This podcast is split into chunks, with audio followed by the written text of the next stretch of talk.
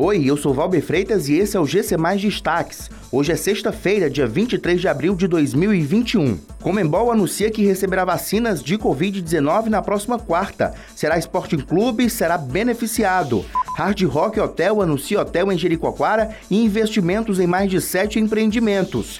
E profissionais do setor de eventos enfrentam dificuldades para conseguir inserção do IPVA 2021.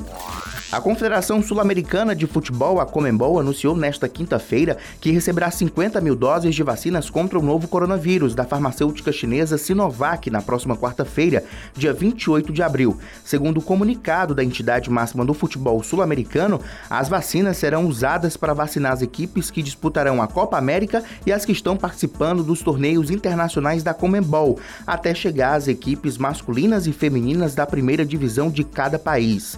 Além de atletas, atletas, a vacinação envolverá o corpo técnico, assistentes, árbitros e pessoal operacional envolvido na organização dos jogos. O Ceará, representante do estado que disputa a Copa Sul-Americana e que estreou nesta quarta-feira com vitória sobre o Jorge Wisterman por 3 a 1, será contemplado com lote de vacinas. A Hard Rock Hotel anunciou nesta quinta-feira que fará investimentos no desenvolvimento de oito hotéis nos próximos oito anos.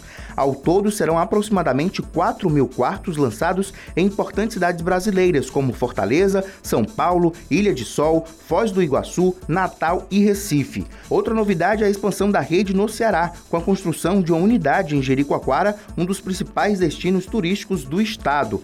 A previsão, segundo informou o grupo, é que o empreendimento de Jeri seja inaugurado em 2028.